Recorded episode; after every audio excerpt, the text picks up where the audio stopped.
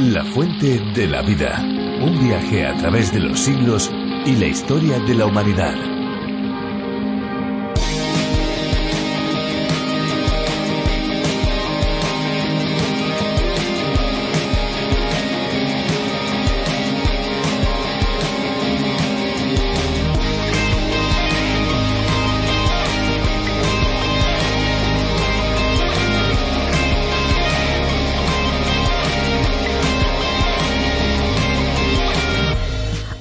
Azucarillos y aguardientes, una zarzuela en un acto, lo que se denomina género chico, con libreto de Miguel Ramos Carrión y música de Federico Chueca. Se estrenó en el Teatro Apolo de Madrid el día 23 de junio de 1897 llegó a las 200 representaciones sin interrupción. En 1897, con la función número 100, se dio un homenaje a sus autores Chueca y Ramos Carrión. Durante años se mantuvo en las carteleras de otros teatros de España y de toda Hispanoamérica, llegando a formar parte de casi todos los repertorios líricos.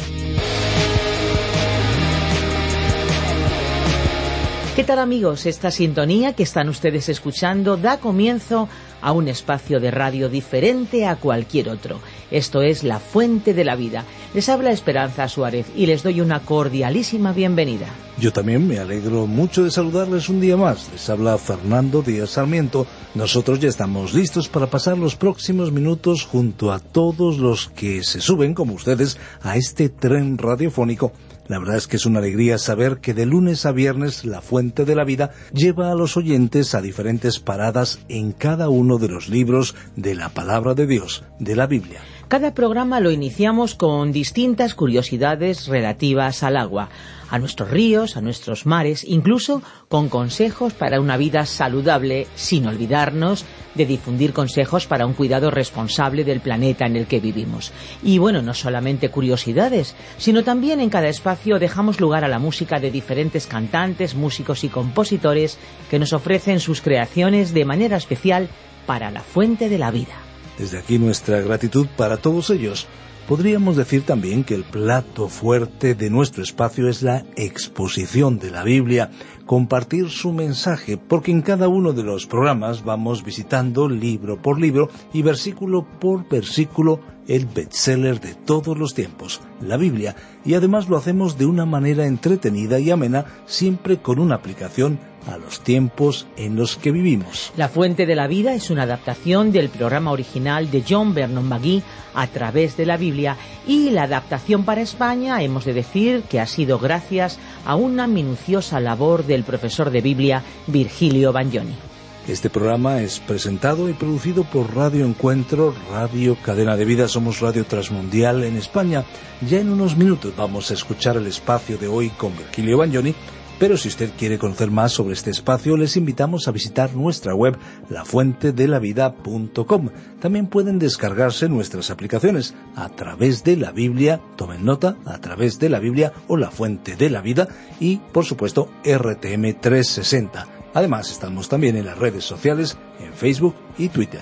Pues después de esta presentación y bienvenida, es el momento de dejar paso a la música. Disfrutemos juntos de la canción que hemos seleccionado para hoy. Estamos seguros que les gustará.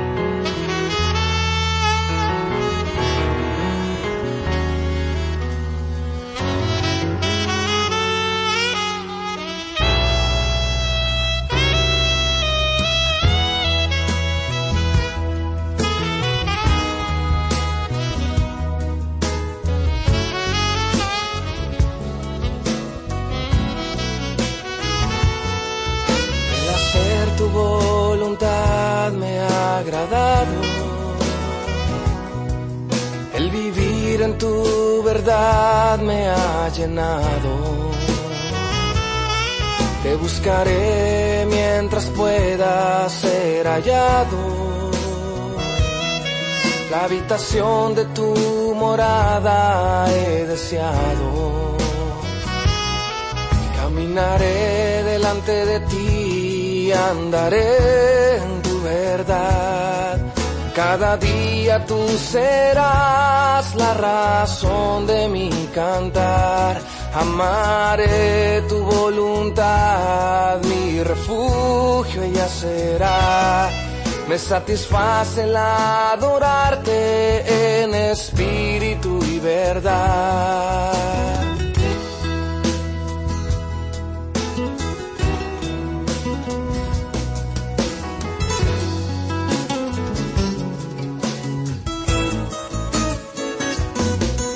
El hacer tu voluntad me ha agradado.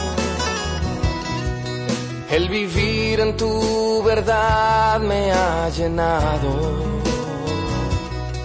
Te buscaré mientras pueda ser hallado. La habitación de tu morada he deseado. Caminaré delante de ti andaré en tu verdad.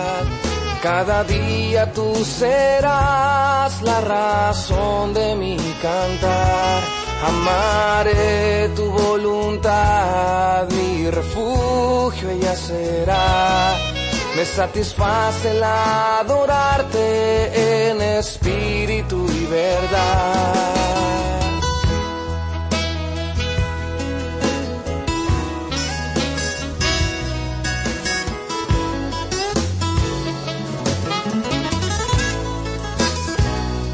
Caminaré delante de ti y andaré en tu verdad. Cada día tú serás la razón de mi cantar. Amaré tu voluntad, mi refugio. La historia ha presenciado una verdad muy desoladora la de cómo personas a las que se les ha entregado el poder toman decisiones equivocadas que llevan al pueblo al sufrimiento.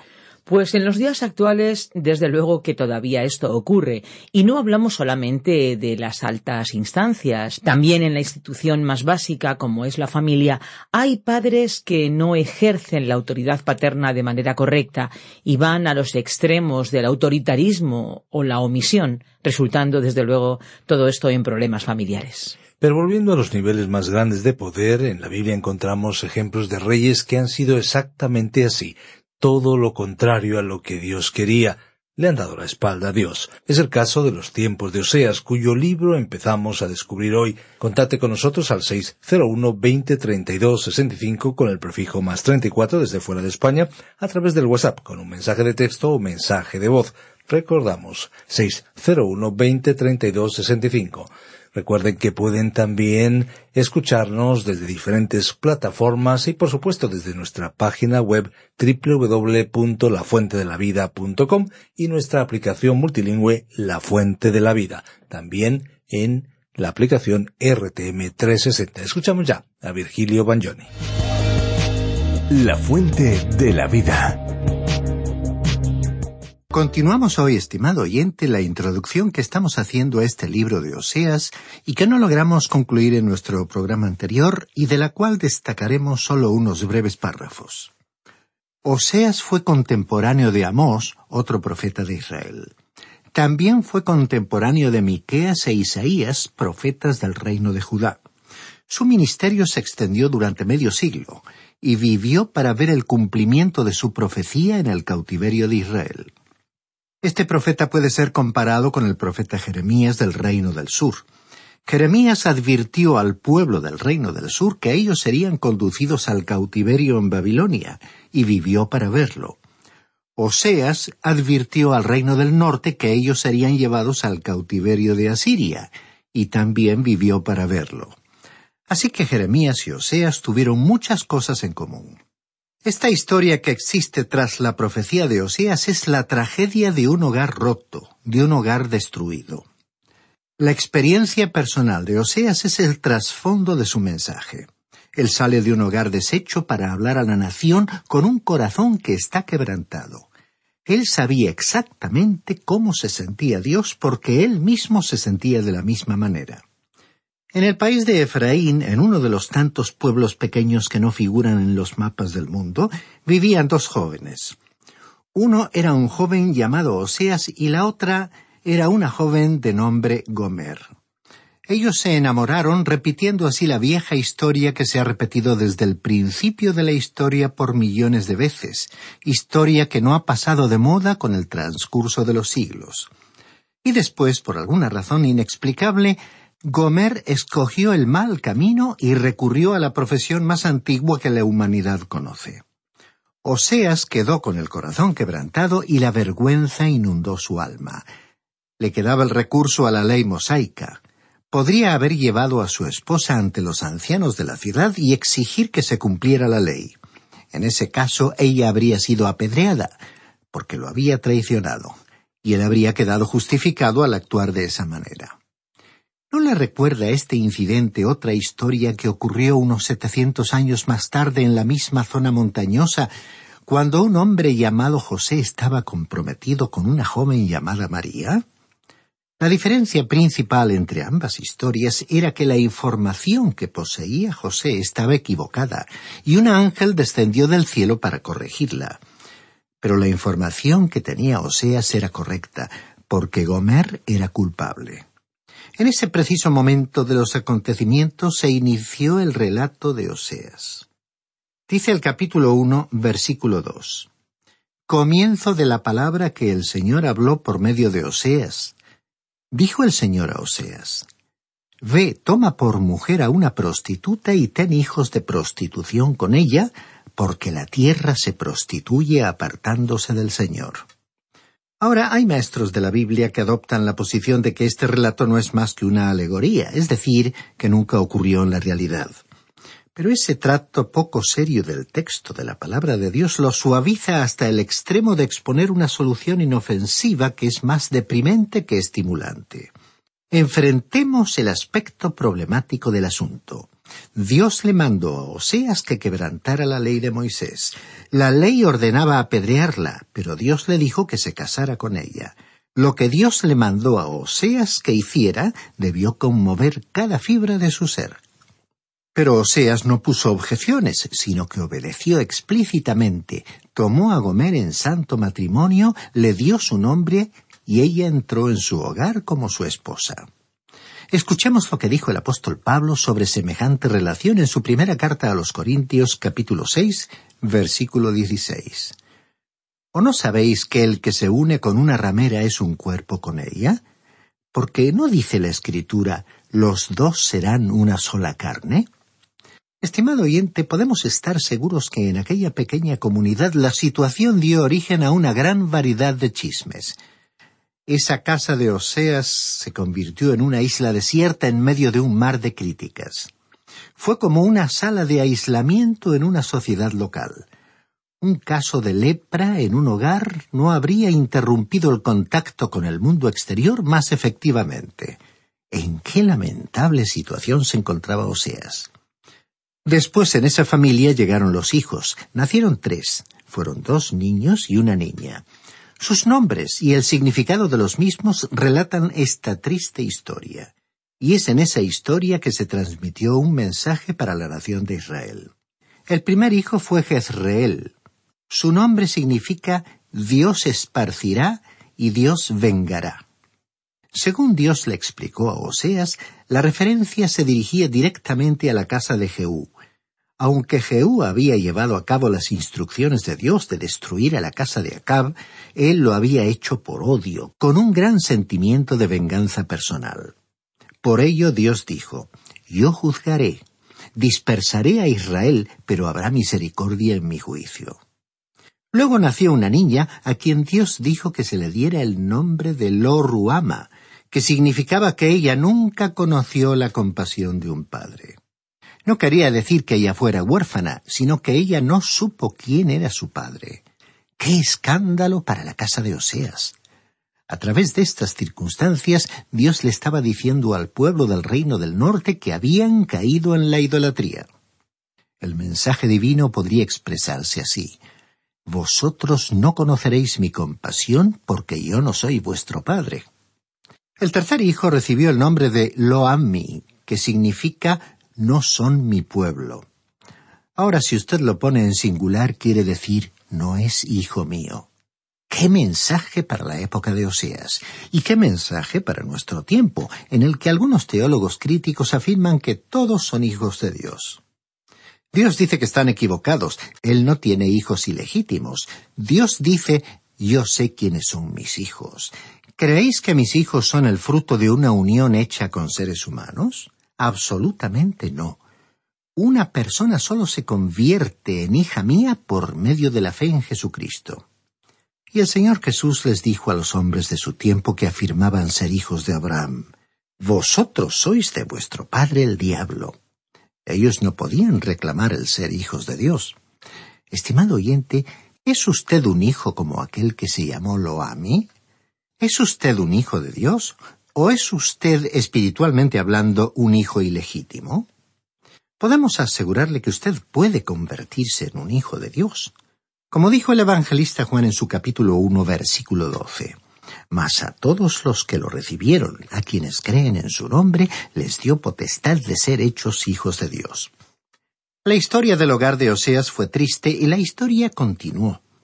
Gomer abandonó el hogar. Ella volvió a su antigua profesión y se convirtió en una prostituta común. Sin duda alguna pensaríamos que Dios iba a decirle a Oseas ya has hecho todo lo que podías, intentaste reformar a esta mujer, pero no sirvió de nada, déjala ir. Pero no fue así. Dios dijo, ve, búscala y tráela de regreso a tu hogar.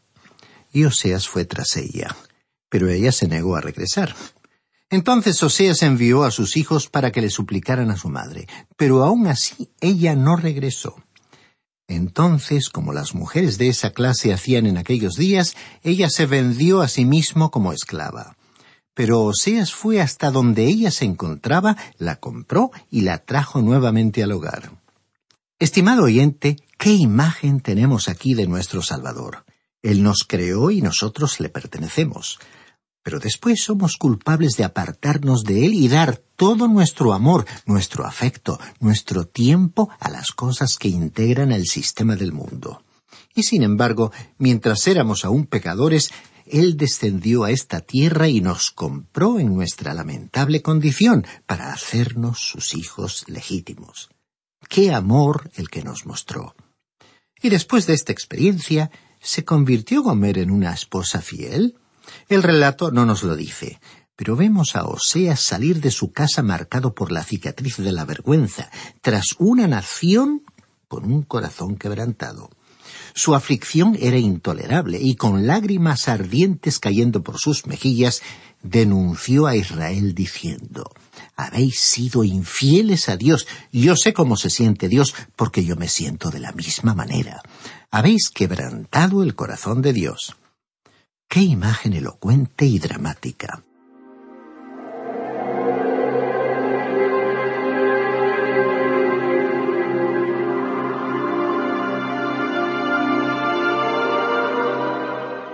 Oseas denunció a la nación. Él pronunció un veredicto de culpabilidad por el crimen supremo de todos los crímenes.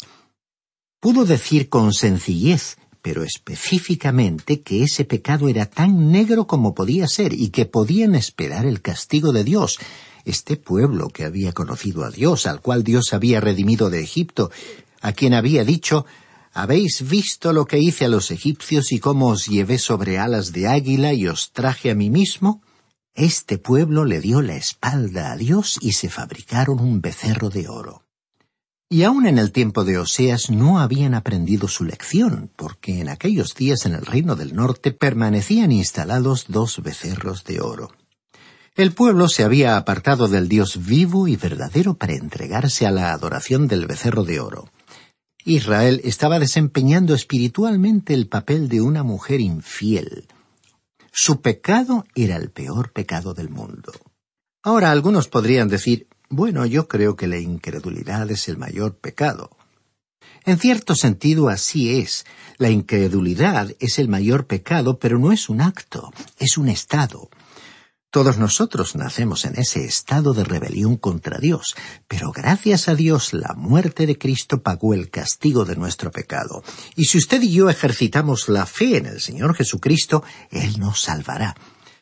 Es cierto que la incredulidad es un pecado terrible para el cual no hay remedio humano, porque el remedio es confiar en Cristo. Pero cuando usted continúa en ese estado de incredulidad, usted está rechazando el remedio. Además, hay otro pecado al que es posible que usted considere el peor del mundo. Se trata del pecado contra la luz.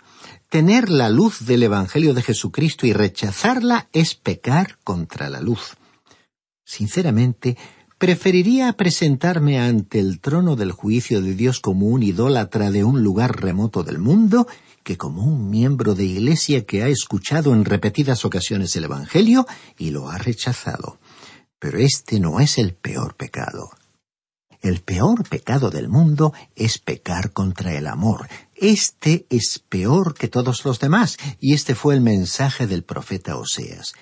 Gomer no fue solo culpable de romper el voto matrimonial, lo cual era ya muy grave, pero ella pecó contra aquel que la amaba. Ese es el pecado en su peor expresión. Estimado oyente, el pecado contra Dios y el Salvador que le ama a usted es peor que el animismo y el carácter animalesco del mundo pagano. El pecado del paganismo no es nada comparado con el pecado de aquellos que pecan contra el amor de Dios. Es más profundo y más oscuro que la inmoralidad del bajo mundo, del submundo y del demonismo de dicho mundo.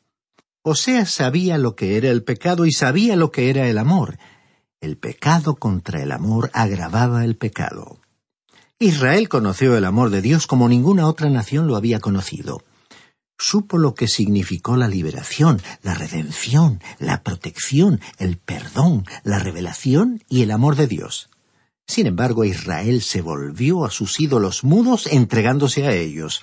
Este fue el pecado en su peor versión. Sin embargo, Dios no los abandonaría. El amor triunfaría. Permítanos elegir solo tres versículos de la profecía de Oseas que nos contarán la historia de Dios.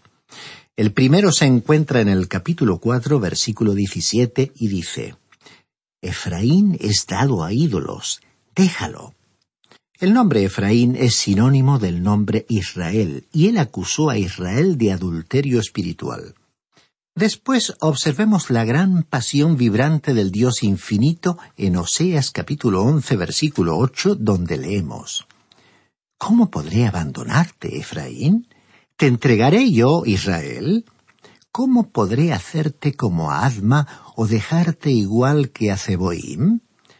Mi corazón se conmueve dentro de mí, se inflama toda mi compasión.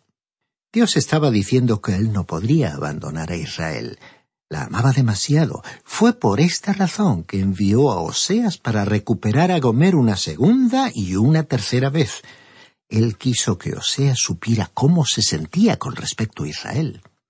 Luego, el tercer y último versículo que deseamos destacar anuncia una victoria. Se encuentra en Oseas capítulo catorce versículo ocho, donde leemos Efraín dirá ¿Qué tengo que ver con los ídolos?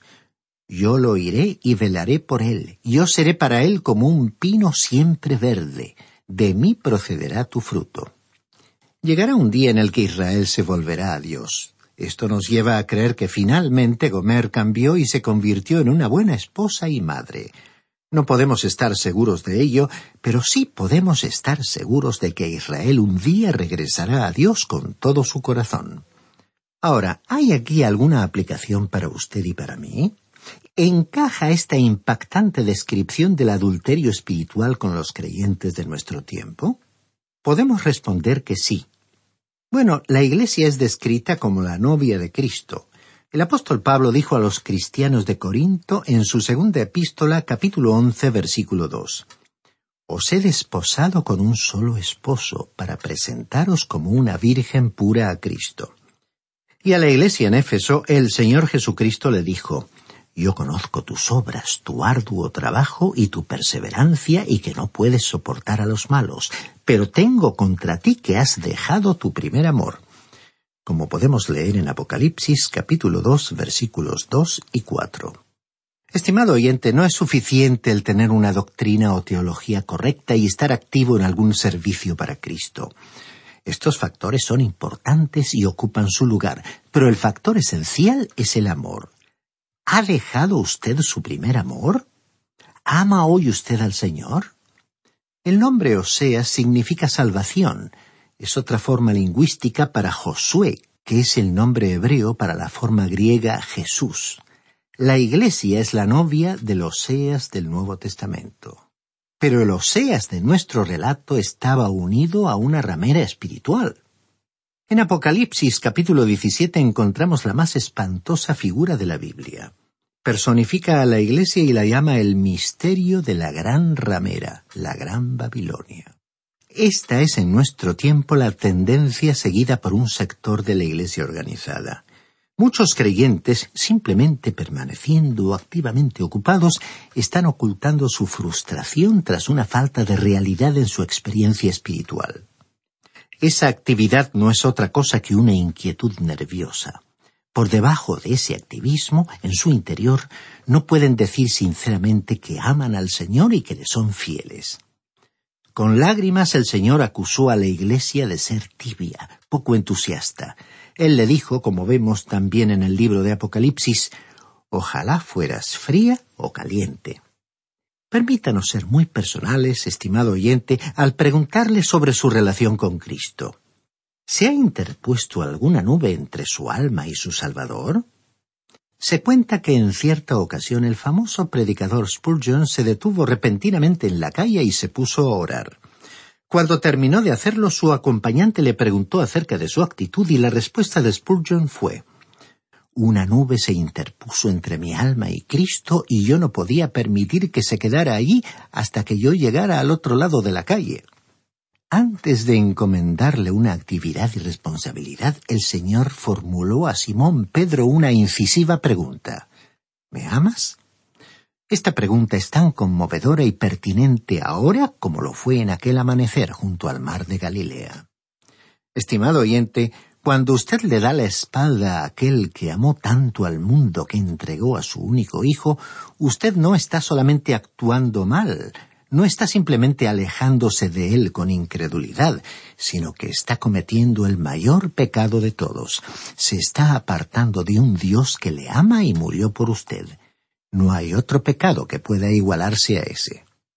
Estimado oyente, Aquí nos detenemos por hoy, no sin antes sugerirle que lea todo el primer capítulo de este interesante libro del profeta Oseas para familiarizarse con su contenido y poder seguir más de cerca nuestro recorrido por este interesante libro del Antiguo Testamento. Qué bueno es descubrir juntos el mensaje de la Biblia cuyas enseñanzas son realmente refrescantes para el alma y para la vida de una manera totalmente integral. Por supuesto. Y como nos acercamos ya al final del programa, queremos recordar que estos estudios, estas reflexiones de la Fuente de la Vida, también están disponibles en lafuentedelavida.com. Así es, allí encontrarán los podcasts del programa y también pueden acceder a los bosquejos y las notas de cada programa. Pueden solicitarlos, recuerden, a nuestro número, el 601-203-265, y siempre lo pueden hacer a través del WhatsApp con un mensaje de texto o mensaje de voz. Y antes de marcharnos, es bueno que sepan, es importante que se pueden bajar al teléfono móvil o a otro dispositivo electrónico la aplicación de la Fuente de la Vida, que también está disponible con el nombre de A través de la Biblia. Es una aplicación multilingüe donde podrán encontrar la versión que estamos transmitiendo. Y como no, nos toca recordarles una vez más nuestras vías de comunicación, ya que la radio es un medio fugaz. Nuestros números son el 91 422 0524 y también 601 203 265, que ya les recordaba ambos con el prefijo más 34 si nos están contactando desde fuera de España. También pueden escribirnos al apartado de correos 24081, código postal 28080 de Madrid. Y si lo prefieren, pueden también hacerlo por medio del correo electrónico info radioencuentro.net. Esta es una producción de Radio Encuentro, Radio Cadena de Vida. Somos Radio Transmundial en España. Ahora nos toca agradecer su complicidad, esperanza, tantos oyentes y tantos amigos que hacen posible que la fuente de la vida llegue a más eh, personas. Toca decirles gracias y decir algo más. Pues sí, lo que toca decirles es que hay una fuente de agua viva que nunca se agota, beba de ella.